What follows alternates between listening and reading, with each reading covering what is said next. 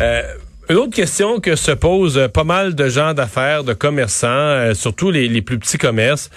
Euh, ça fait plusieurs semaines qu'on l'entend. C'est la, la concurrence des grandes surfaces, surtout ces grandes surfaces, les Costco, Walmart, peut-être quelques autres, qui sont qui ont toutes les possibilités d'ouverture parce qu'il y a de l'alimentation à l'intérieur, mais qui vendent aussi toutes sortes d'autres articles qui, euh, euh, par exemple, des articles de sport, des, du vêtement, etc., euh, pour lesquels les gens qui vendent juste ça, les gens qui sont spécialisés là-dedans, eux, ont pas le droit d'avoir d'ouvrir leurs portes.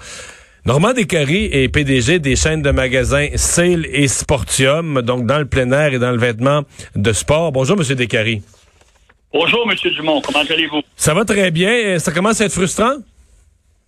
Ben, écoutez, euh, c'est l'incertitude totale. Et plus ça dure, plus c'est frustrant parce qu'il y a plein de choses qu'on ne s'explique pas. Eh, expliquez-moi comment vous voyez la concurrence déloyale dans votre cas à vous, avec votre, votre type de produit. Ben, écoutez, c'est une question de définition euh, de produits essentiels. Euh, moi, je suis fermé, 100% fermé. Toutes mes magasins sont fermés pour la simple bonne raison que euh, je, ne, je, ne, vends pas de produits essentiels et euh, des grandes surfaces telles que Walmart, Costco, pour ne pas les nommer, qui ont le droit d'ouvrir en vertu des produits essentiels qu'ils vendent, soit le, la nourriture et bon des produits de consommation là, pour s'alimenter ben eux, ils ont le droit de vendre du matériel de plein air, euh, des vêtements, des chaussures, euh, des vélos, euh, des articles de, loisirs en général. et, tous, nous autres, tous les autres, mais sont fermés. C'est aussi simple que ça. Hmm. Et donc, vous pourriez, comme on dit, c'est frustrant d'être fermé, mais comprenant les raisons de santé publique, vous seriez plus zen d'être fermé si on vous disait, ben les gens qui veulent acheter euh, des vêtements, euh, des espadrilles, peu importe, euh, ils n'ont pas le choix d'attendre. Il faut qu'ils reportent leur achat. Fait qu'à un moment donné, ils vont arriver le mois de mai ou le mois de juin, ils vont, vous allez avoir un boom de vente parce que les gens n'ont pas le choix de reporter leur achat. Mais là, ce que vous sentez, c'est que les gens ils peuvent juste déplacer leur achat. Si, si ont décidé de s'acheter des pantalons de sport durant le mois d'avril, ben ils ont pu les trouver ailleurs. Vous, vous n'avez pas le droit de vendre, puis l'achat n'est pas reporté, mais il a été déplacé vers un de vos concurrents. Exactement. Euh, loin, loin de moi penser vouloir contredire ou contrevenir euh, aux gestes, aux décisions de santé publique. Ils ont euh, tout à fait raison d'imposer les règles, mais on ne doit pas avoir deux sortes de mesures. Et quelque part, si on n'a pas le droit de vendre de chaussures et de vêtements et de matériel de plein air, ben on n'a pas le droit. Tout le monde n'a pas le droit. Personne n'a le droit. Et quelque part, quand ça va repartir, comme vous l'avez très bien expliqué. Euh, quelque part dans les semaines ou les mois qui vont venir, ben, tout le monde sera sur le même pied de guerre et euh, les clients, bon, euh, recommenceront à acheter. Mais là, il n'y a pas personne qui va venir me voir. Ils vont avoir acheté tout au long du confinement via ces grandes surfaces-là. Mhm.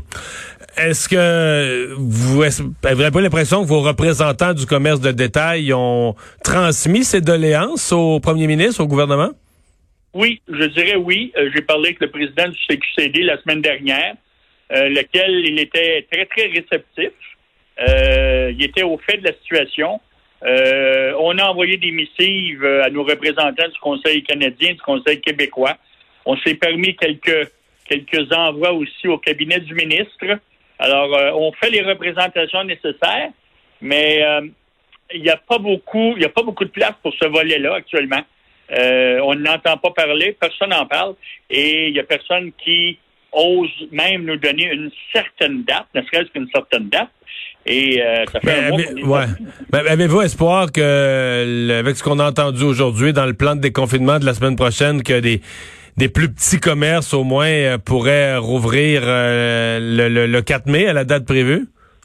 Ben, on l'espère bien, mais vous comprendrez que le retour progressif devrait pas se faire sur la foi du pied carré, parce que là, ça va être dur de garder euh, les, les, les, règles de distanciation. Ça va être difficile dans un commerce de 2000 pieds carrés de garder une distance sécuritaire dans 2000 pieds carrés. Là, tu vas faire rentrer deux clients à fois, trois clients à fois. Alors, je pense pas que ça devrait être fait sur un critère de pieds carrés, mais plutôt sur un critère de produits disponibles ou de produits essentiels ou non. Et là, c'est une question de définition, simplement. Hmm. Ben, on va voir ça. On va le savoir la semaine prochaine. On va voir le plan complet de déconfinement, Monsieur Legault, le premier, euh, en cours de semaine. Merci de nous avoir parlé. Merci, M. Normand Descaries, PDG des magasins Sale et Sportium. Euh, Vincent, oui, donc euh, le bilan dans le monde euh, qui continue d'augmenter. On s'en va allègrement vers les, les 3 millions de cas. Le nombre de victimes, de décès aussi qui continue d'augmenter au même rythme. Oui, 187 000 décès, 2,6 millions de cas, toujours dans ce qui est confirmé. L'Espagne qui ajoutait 435 décès aujourd'hui, quand même assez stable. le Royaume-Uni encore plus de 700 décès dans la, la, dernière 24 heures, alors qu'entre autres le Financial Times, juste pour en parler du docteur Arruda, qui parlait des calculs, mais eux, selon leurs calculs, le Royaume-Uni aurait plus du double de décès que leur bilan officiel, soit 41 000 décès et non pas 17 000, ce qui les ferait passer vraiment au sommet, là, pratiquement des pays les, plus atteints. Je pense que le docteur Arruda a raison qu'après la crise, quand on fera les bilans complets de nombre de décès, on se rendra peut-être compte que c'est d'ailleurs, regarde la Chine, là qui en, a ajouté, qui en a ajouté 1300 d'un coup. Là. Puis on n'est même pas sûr qu'ils disent toute la vérité. Et ce n'est peut-être pas terminé, alors que les États-Unis, hier, il faudra voir leur bilan aujourd'hui, là, qui approche les 1000 morts déjà, mais hier, 2700 décès, c'était le pire bilan jusqu'à maintenant, alors qu'on craint du côté des autorités américaines une deuxième vague à l'automne qui pourrait concorder avec le retour de la grippe, une situation qui serait très difficile. Et je reçois une alerte à l'instant même sur une nouvelle de dernière heure. L'Ontario aussi a appelé l'armée, a demandé l'armée en rencours, donc euh, en, renfort. J'ai l'impression que c'est... Euh, c'est pas un hasard. J'ai l'impression que monsieur, peut-être monsieur Ford, monsieur Legault, quelque chose était coordonné. Bon, c'est entendu là, pour euh, semble c'est un peu gros pour être un hasard qu'à l'intérieur d'une d'une heure, une heure et demie, les deux premiers ministres formulent la même demande. On va euh, s'arrêter. Au retour, on va parler de nouvelles technologies qui pourraient nous aider dans le déconfinement.